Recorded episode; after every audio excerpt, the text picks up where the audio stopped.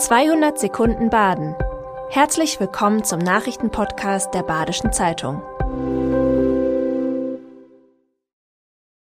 Die Nachrichten am Montag, den 29. Januar. Bundesweite Demonstrationen gegen Rechtsextremismus. In ganz Deutschland haben am Wochenende Zehntausende erneut gegen Rechtsextremismus demonstriert. So auch in Lörrach am Samstag. Um die 4000 Menschen haben sich dort zusammengetan. Das waren mehr als zunächst geplant.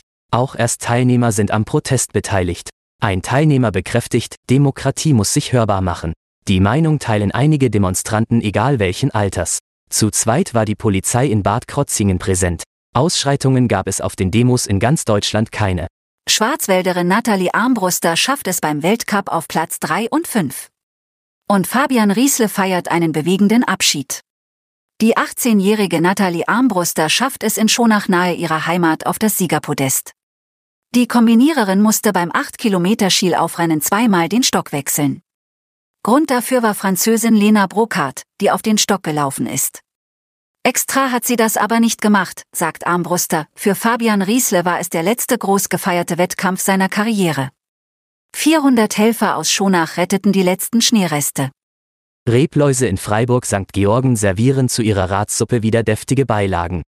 St. Georgen war die Narrenhochburg Freiburgs am Wochenende. Gestern fand bei bestem Wetter der Umzug statt. Bei der Ratssuppe ging es gewohnt politisch und herb zu. Traditionsbegrüßer Felix Meyer mokierte sich über englische Vokabeln. Karlauer gab es am Küchentisch von Gabi und Bernd Allgeier. Und der deutsche Michel blickte wehmütig zurück. Zitiert wurden auch einige Ballermann-Songs über Sex und Suff. Nach der Ratssuppe begann der Umzug mit 7000 Zuschauern. Das Bistro Wolkenkratzer in La schließt Ende April. Das Schließen des Bistro Wolkenkratzer ist für viele eine Schocknachricht. Die Innenstadt wandelt sich ohnehin stark. Pächter Peter Wochnig muss die Kneipe wegen sinkender Gastzahlen aufgeben. Mit dem Anstieg von Kosten generell wird die Kneipe für Besucher und Pächter schwieriger bezahlbar. In manchen Monaten gab es so starke Verluste, dass die Fixkosten nicht gedeckt werden konnten. Die Eigentümergesellschaft will sich momentan nicht zu einer Zukunftsperspektive äußern.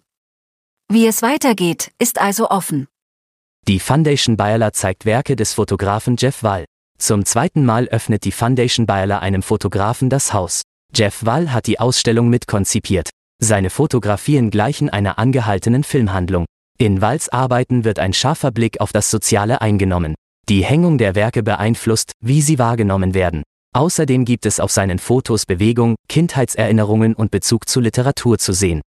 Das Publikum wird in den Fotos von Wald zum Miterzähler.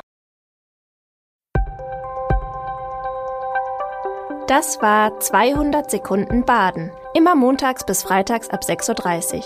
Aktuelle Nachrichten rund um die Uhr gibt's auf der Website der Badischen Zeitung badische-zeitung.de.